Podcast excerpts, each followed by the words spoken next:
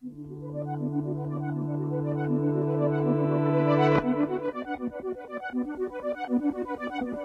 众朋友们，大家好，欢迎收听 GQ Wave 一周热文。今天是二零一七年四月二十三日，GQ 热文的第五十八期节目，我是小虎。大家好，我是 Rob。好，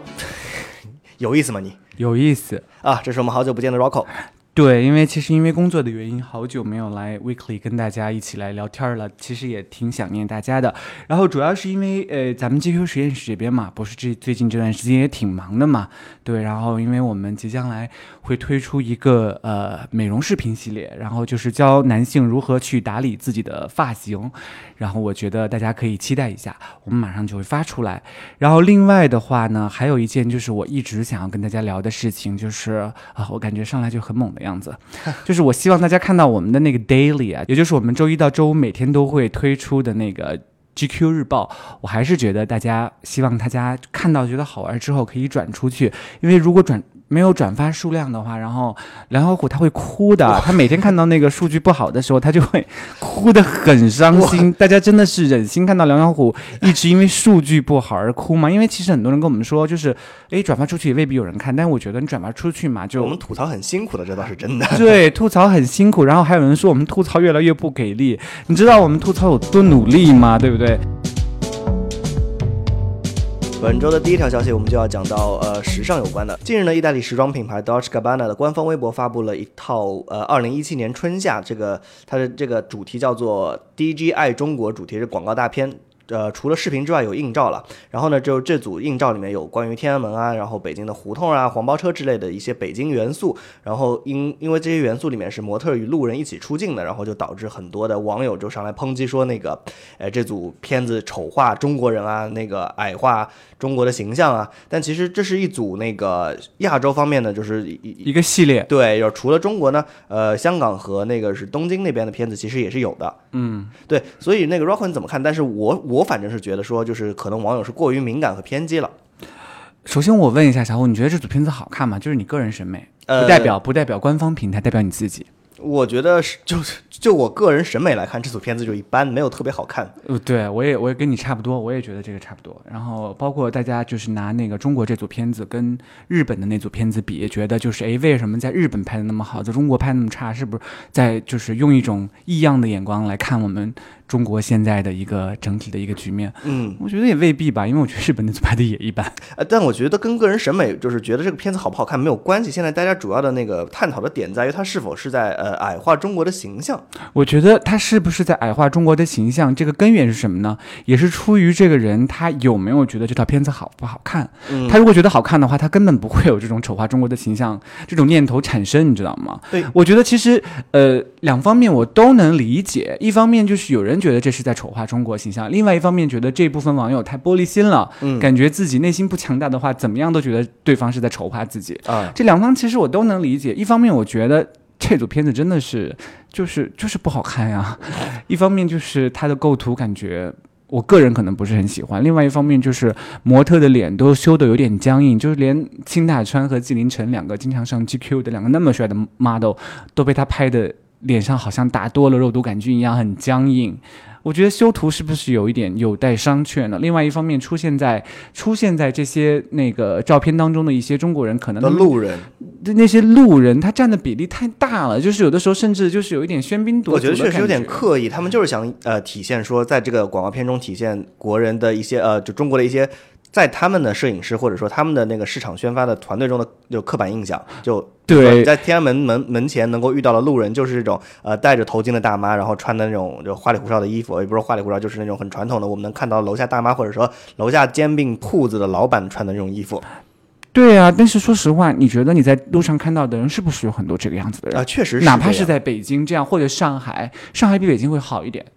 你你看到的人就是这样子的人，我不知道。另外一方，我可能就是站在另外一方面想，我不能理解的是，既然我们生活当中就充斥着这样子的人，为什么别人把这个记录下来了之后，他们会有这么大的一个一个 一个逆反的情绪呢？明明就是这样子的呀。就总体而言，我们觉得这组片子虽然拍的不好看，但是没有必要说像网友说的那样去，就是他没有说矮化中国人，或者说这方面的倾向。对，但这也不是我最终想要达到的一个点。我是希望大家可以多多理解两方面的情绪，不用去刻意的制造这种对立，因为往松了想的话，其实国外摄影师拍中国人本来就不好看呀。你看看很多 一些超级宇宙时尚大刊，那个拿一个国际知名摄影师来拍中国的明星或者模特，拍的也不好看呀。OK，第二条消息就比较悲伤了。本周，呃，四月十五号，八六版的《西游记》的总导演、制片人杨洁女士呢，不幸离世，享年八十八岁。作为我国第一代电视导演，她于一九八二年起拍摄制作《西游记》，并成功制造了一代经典。六小龄童呢，在微博上发文悼念说：“她是我人生的恩师，没有她就没有美猴王。”呃，其实，在杨洁女士离世之后呢，就有大量的那个文章被呃写出来说，其实那个杨洁在她的回忆录里面也写到，她八二年到八六年制作这个《西游记》期间，其实也是。遇到了很多呃，从体制上啊，然后从那个是呃模式以及的的各种困难，然后确实就是做这个《西游记》，就像他自己磨难呃经历的九九八十一难一样，特别的辛苦。然后那个很多嗯影视圈，特别是现在因为做电视，现在电视特别热嘛，然后从影视圈到演艺圈，然后再到呃所有观众圈，大家都非常的悼念呃怀念他，因为是。对他对所有人来说，这都是一代经典，并且说从制作到呃整个叙事，因为《西游记》这个东西其实改编起来，在大家看来是呃有一定难度和一定一定的门槛的。但是杨洁在做这版《西游记》的时候，把这个改编也做得非常的好，所以大家就在网上掀起了一阵的呃怀念的热潮。所以呢，你是这个热潮当中的一份子吗？呃，我就还好。但是当时你可不是这么说的，因为这个事情出来之后，因为我们。咱们这个团队嘛，GQ 实验室有很多九零后的小朋友，然后梁小虎也挺年轻的，特别小，特别年轻。然后我就问他说：“ 说实话，因为我是八三年出生的，像我这一代人的话，其实从小真的是看着八六版的《西游记》长大的。因为小时候说实话，呃，电视节目资源也很贫乏，然后 没什么电视看，一共就那么几个台。但我就想问一下，像他们这种八十年代末，然后九十年代初出生的小孩，真的有看过八六版的《西游记》吗？然后我问大家，他就说：啊，看过啊，好看啊。”然后说看在哪儿呢？然后也没有人说得上来，所以我觉得，我不知道对于九零后或者是更年轻的一批人，这种觉得八六版的《西游记》简直就无法超越，特别牛逼，是不是一种就是大家常见的那种重古铂金的一种？新潮的一种思潮的一种体现呢？嗯，有这种可能，可能就是说，在你遇到所有人都说这个东西好，并且它确实是一个经典，因为经典你并不能说它真的是好，只能说它在那个时候立住了，并且它一直呃流传了下来。对，因为其实我觉得，就像你说的，确实是有几分道理。虽然年纪小啊，但是说的还是有几分道理。就是说，嗯。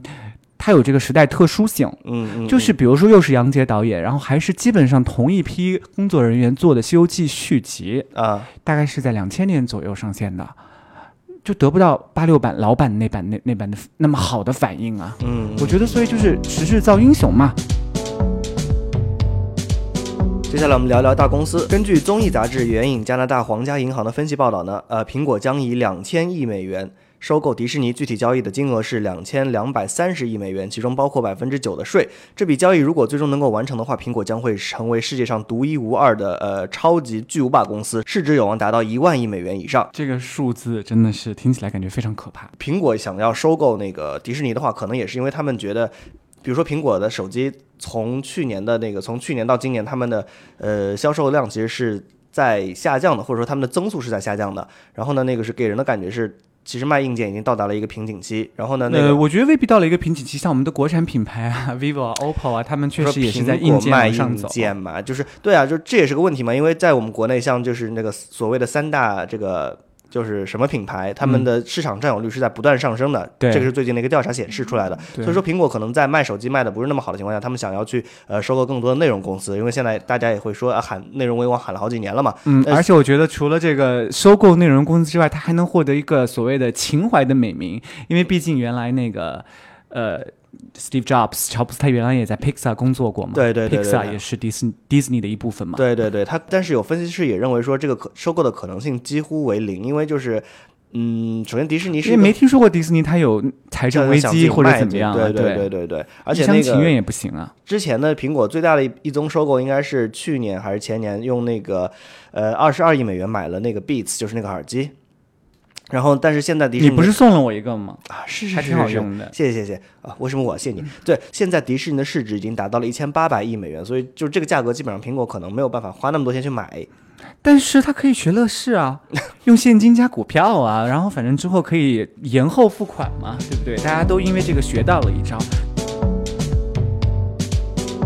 呃，下一条消息依然是跟苹果有关系啊。本周四，微信公众平台的宣布呢，说受苹果公司的新规定影响，iOS iOS 版的微信公众平台的赞赏功能将被关闭，但安卓和其他版本的那个微信公众平台赞赏功能呢，还是不受影响的。微信方面表示说，经过与苹果方面长期的沟通与协调，最终我们选择对 iOS 版微信赞赏功能进行了调整。但这个通知一出之后，那个很多的微信公号的运营者就是哀鸿遍野，因为他们 一大部分收入就是其实是来自于他们的公众号后台的赞赞赏嘛。嗯，因为其实说实话，就是像我们公众平台一样嘛，我们也能看到，就是，呃，我们的那个 followers 他们使用的是什么样的移动设备嘛，嗯。跟很多公众号他们的粉丝移动设备一样，基本上一半儿是苹果手机，嗯，所以这样子的话，这样啊、尤其是一些开了赞赏功能的公众号的话，嗯。它可能会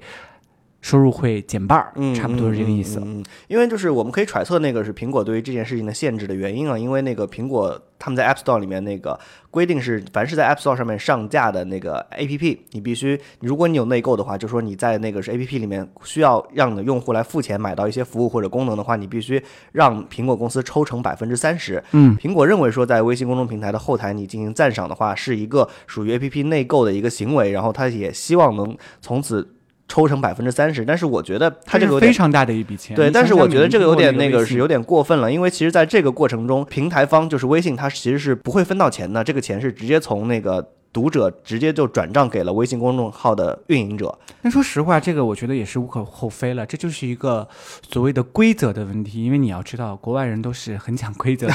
我们中国的话，有的时候规则可以通融一下就没事儿了。但是如果真的是要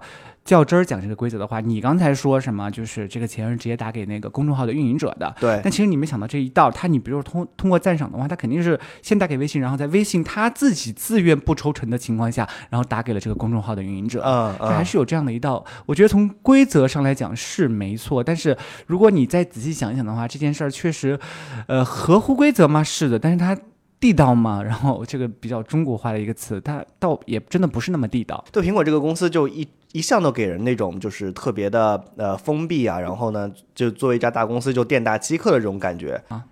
其实像呃前一段时间，大概是也就是一两周之前，我们大家都在网上掀起了一股就是怀念互联网之父，这个人叫做啊、呃 Tim Berners-Lee 这啊。对，因为他两周前获得了那个今年的图灵奖嘛，对，因为他说那个互联网的意义在于什么呢？互相分享。在于分享，在于没有边界，在于没有限制。对其中两个非常重要的东西，就是一个是网址，另外一个就是超链接。对，但是现在这样子的话，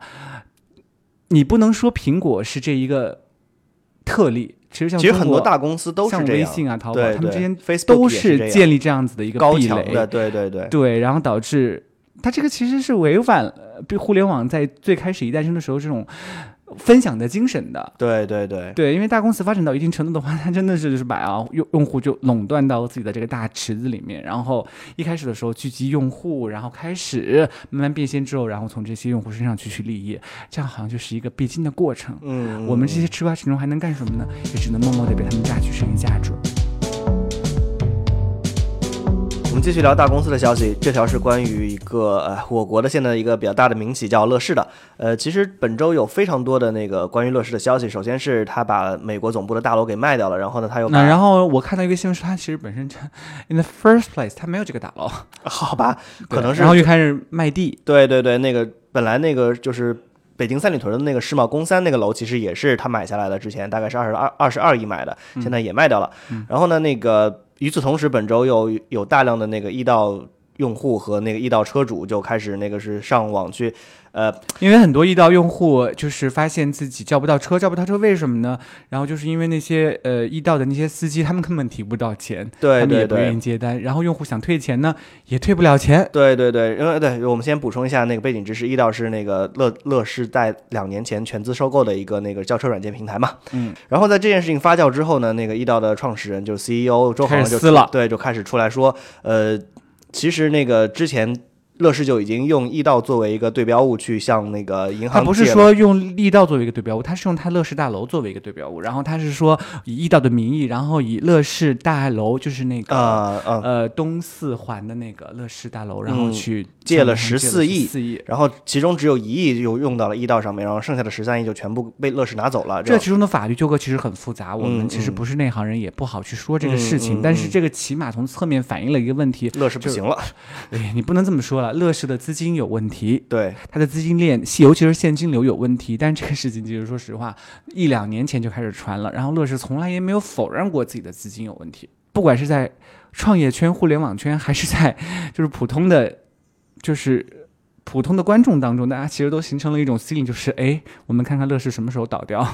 很多人说，哎，今年可能就倒掉了，但我记得好像去年的时候，很多人也持这种论调。所以其实，呃，呃，之所以在本周这样的呼声会，呃，之所以在本周这样的论调会非常非常的多，就是因为大家会觉得，呃，周航的发生，以及那个是乐视，呃，以及以及易到用车的这个事变啊，就可以说是那个可能是压死乐视的最后一根稻草了。但我觉得还有一个问题是，可能在于这个事情为什么能发酵的这么大呢？也就是很多那个自媒体人，包括很多媒体都在这边煽风点火。但是为什么在这场论媒体的舆论之战当中，很多人都倾向周航呢？我觉得这可能跟一个事实有关系，就是乐视原来他们经常拖欠媒体的公关费，所以这个事情虽然小呢，但是也有可能就是改变这个事情的整体走向。但是说实话，这周其实我们操作了一个选题，为了这一个选题之后，呃，我们其实我们也跟很多现在正在乐视或者已经离职乐视的人聊了一聊，发现了一个问题，可能很多人对乐视。整体的所谓不管是什么生态化反化反的一个环境，还是他们的公司文化，都有一些微词，但他们普遍对贾跃亭这个老总这个人没有什么微词，他们觉得这个人还是挺有魅力的。啊这跟外界眼中的那个贾跃亭，就是只会就是做 PPT 啊，然后只会流泪，用理想来感动这样的用户形象不一样。其实他们对贾跃亭这个人是相当认可的，就是这个人他嗯很多事情都呃亲力亲为，然后对很多细节也都相当的去抠，然后展现出了一个不同凡人的一个一个领导者的形象，这个也是挺让我意外的。但是我觉得也是从我们跟那些乐视的人聊了之后，才发现，不管是乐视，甚至是在我们自己公司。很多很多公司都是这样的，上面的这个 leader 他是很有 vision，他很有这个全局观，很有视野，很有理想主义的。但是他下面的人呢，往往其实决定一个公司能不能走到最后，其实也是在于这个这个 leader 他下面的这些人是不是能跟 leader 同一条心，或者是执行力是不是足够强。其实我。包括我个人，我在工作当中也能碰到这样的现象。跟很多其他部门的合作的时候，也是发现很多部门 leader 往往是最明事理、最好合作的，往往是下面的那帮人，不是特别好合作。所以我觉得，其实有一句话说得好嘛，我们其实都是井底之蛙，每个人都是井底之蛙，也就是决定决定你境界和你以后修为的，也就是你顶上的这片天是有多大。有的人可能哎，他的天比较大，我觉得呀，也是我最近一周的收获吧。呃，两年多没有出品新作品的玛利亚·凯莉最近宣布呢，将在年内发表新专辑。与之前十四张专辑不同的是呢，这是一张呃，这是第一张由玛利亚·凯莉自己的个人厂牌发表的专辑。呃，玛利亚·凯莉与索尼旗下的那个 Epic Records 签署了一个合资协议，创立了属于她自己的厂牌，叫做呃 Butterfly MC Records。说实话，这个其实你严格说来，它不是他成立的第一家音乐厂牌。一九九七年的时候，Mariah 就和那个 Sony Music 已经他推出过一个叫嗯 Crave Records 的一个厂牌，然后之之中还推出了一些艺人。然后但是他自己没有通过那个厂牌出出歌吧？呃，对，两千零二年的时候，他又做了一个那个，他是跟那个 Island Records 推出这一个叫做呃 Monarch Entertainment，然后也嗯没有通过这个出歌。然后这次的话，他就通过自己的新厂牌来出歌了。呃，我不知道他就是通过这个新厂牌，就自己这个厂牌来出歌，是不是因为就觉得过去很多年他自己的作品都没有特别特别好，然后因为现在就是让人记住的玛丽亚·凯莉的歌，可能都是呃90五年前以上，对，甚至是90年代九十年代的歌，对吧？对他曾经在两千零五年的时候，靠着那个《The Emancipation of Mimi》，然后重新翻红过一阵，但是之后也就是每况愈下，然后开始沦为大家口中的天妇罗。但我觉得可能真的是不是通过自己的厂牌出歌不重要，我觉得，呃，说实话，Mariah Carey 她年纪也这么大了，然后她经常，她好像已经。公众记得他已经出过两次非常严重的倒嗓行为了。因为一个歌手如果出现一次倒嗓就已经很了不得了，就是嗓子就退化嘛。他都已经在公众场合上出现过两次大规模的倒嗓行为了，根感觉有的时候根本唱不了现场了。所以在今年年初的时候，他才出过一次那么大的洋相嘛，嗯对不对？大家都知道，在现场的时候，忽然发现，哎，话筒就丢了，然后还在唱假唱事件以及啊各种，所以我觉得 Mariah Carey 可能应该真的应该好好保护一下自己的嗓子，然后提高一下自己的现场演唱功力了。下一条，亚洲奥林匹克理事会与阿里体育本周在杭州宣布达成战略合作伙伴关系，将于二零二二年举办的第十九届亚运会上把电子竞技作为正式的比赛项目。呃，电子竞技已经成为二零一七年，就是今年啊阿什哈巴德室内武道运动会以及二零一八年雅加达亚运会和二零二二年杭州亚运会的比赛项目。比赛项目呢，除了呃目前常见的就是 FIFA FIFA 一七，就是我们的那个踢球的那个。游戏之外呢，今年还增设了那个 MOBA 和 RTS 两等三个项目。MOBA 和 RTS 分别就是，哎，MOBA 就是嗯多人在线的角色扮演类游戏，RTS 就是王者荣耀算吗？啊，算是算是算是。然后 RTS 就是第一人称射击类游戏啊，就是对反反恐精英之类的。对，哇，你的记忆还停留在反恐精英上 呀？对，我觉得就是这是个一个好现象了，因为那个从。十年多前，呃，我国就是一直说电子游戏是电子海洛因，一直到近我小的时候就是这样。我小的时候就是玩电子游戏的时候，然后父母就会说：“你这个没出息的家伙。”啊，对，我们的那个报道组总监曾明老师也是一个游游戏爱好者，当年也是那个受到了老师和家长们的一力一就是反对嘛。嗯。然后那个呃，到了今年，就是确切说，其实是今年，然后那个是对于呃游戏的这个平反，从媒体上到那个是商业上。以及那个是，甚至在大学层面，我们也能看到，像在我的母校中国传媒大学也开设了那个呃电子竞技这样的专业，你需要去就是真的是去学如何打游戏。我觉得我真的很吃亏，因为小的时候确实被家长怎么你游戏打得很好是吗？小管得很严，然后不不不能不能让我们去打那种那种所谓的游戏，我只能在家里偷偷的玩，然后有没有人跟我联机对战，我就在在家只能玩那种那个角色养成的游戏，像什么青色宝贝啊、明星志愿啊，还有那个什么。么那个养成了的游戏，然后导致了我现在真的是这方面能力严重缺失。我简你要哪方面能力？你你是希望就是通过玩那种对打的游戏，就是培养自己跟别人竞争的能力吗？对啊，哎，导致我我觉得玩养成了的游戏让我的性格变得非常的温吞，感觉真的是没有那种那种那种狼性。OK，好吧，呃，就我我接着说啊，那个是就除了说那个资本层面，或者那个是呃媒体的舆论层面，以及是那个国家的那个政策层层面，都能看出来，就是呃国家对于游戏这方面确实觉得是一个。一个大的产业，一个大呃需要去扶植的东西嘛。然后我们也能看到，中国其实，在呃最近的一些大型的游戏赛事上面，都是能够出比较好的成绩的。嗯，周杰伦好像前段时间也成立了他自己的电竞战队，是吗？对对，周杰伦那个其实是更加草根的去培养一些那个呃电竞的选手了。就是那草从草根走起来不也挺好的吗？是啊是啊，就是跟王思聪的方方式不一样嘛。王思聪他其实是做了一个呃电竞的直播平台，然后去做一些媒体啊，或者说直播方面的一些。播出方面的东西，但是呢，那个周杰伦就就直接做了一个大型的网吧，然后可以让那个是呃电竞的战队直接去那个地方进行训练啊，或者怎么样的。嗯，所以我觉得如果哪天那个大家真的在 GQ Weekly 听不到梁虎的声音的话，那一定是去准备去备战亚运会去了。没有那么沉迷好吗？下条消息，我们来聊一聊电影。呃，电影网站 They Shoot Pictures 发布了一份二十一世纪最重要的百大。导演名单，呃，王家卫呢登上了这个榜单的首位。我大概去看了一下这个网站，其实其实并不是一个特别权威的电影榜单的一个网站啊，但是至少也说明，就是王家卫在二十一世纪或者说二十世纪末到二十一世纪初这段时间内贡献的电影作品，其实都还是挺让人喜欢的。但是我就说回来，就是王家卫最近的一部片子，那个。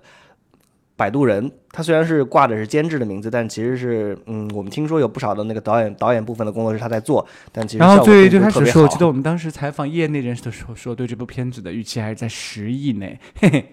OK，呃，对，那其实我们就是以这个作为引子，我们要说到就是本周有另外一则新闻，就是呃，吴亦凡的经纪人在微博上晒了一张照片，是那个呃获得茅盾文学奖的一本小说叫《繁花》的一个。书的照片，然后呢，那个就有人下面来问说，是不是那个《繁花》要开拍了？因为之前王家卫对这个本子，就王家卫买下了这个本子的版权，并且是很快就要开拍。然后呢，那个问他是不是说吴亦凡将会担当这个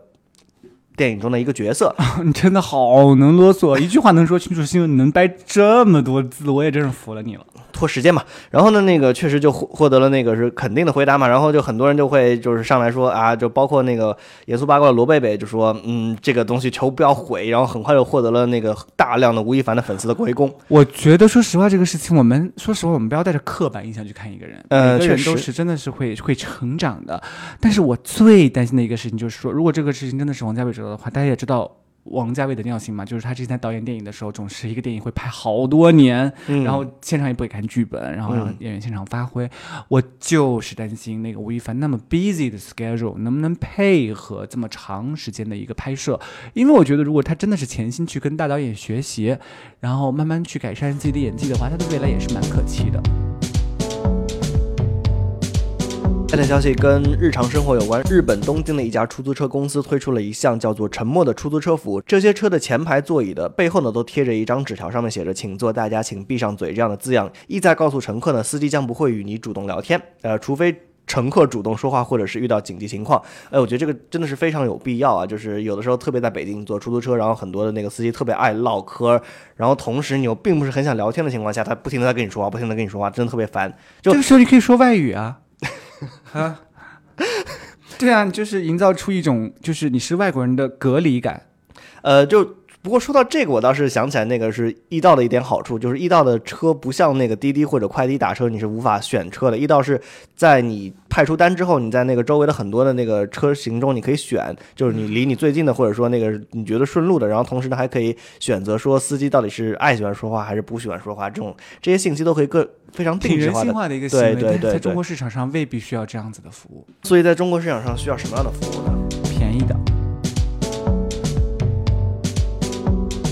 最后一条消息，呃，去年十二月份，耐克公司推出了一个叫做“破二计划”的一个项目，选中了三个人，目前分别在肯尼亚、埃塞俄比亚和巴西进行训练。呃，这个“破二计划”这个名字其实是这么来的，因为根据目前的马拉松世界纪录呢，是两小时零二分钟五十七秒，是肯尼亚人的一个记录。但是呢，其实有很多科学家研究发现呢，人类其实很难通过就是我们这副肉身来达到那个呃跑进两小时就跑马拉松跑进两小时这个极限。因为确实现在那个马拉松，它的那个那个群众 base 是越来越大了，很多人都喜欢去做这件事情，嗯而且大家对马拉松这件事情也是挺感兴趣的，因为这对身体和意志的双重考验嘛。嗯嗯嗯。嗯，然后那个两小时确实是感觉人类肉身突破不了的极限。那我们通过一些科技装备，嗯 maybe 也是可以达到这样的一个目的。所以那个呃，我觉得那个耐克才做了一个这样的项目，叫做什么 Nike Running Two，对，就对破二计划嘛，对，因为它那个两小时嘛，然后它今年五月份也会在那个意大利进行意大利的一个蒙扎进行一个挑战。他好像四月份挑战的时候，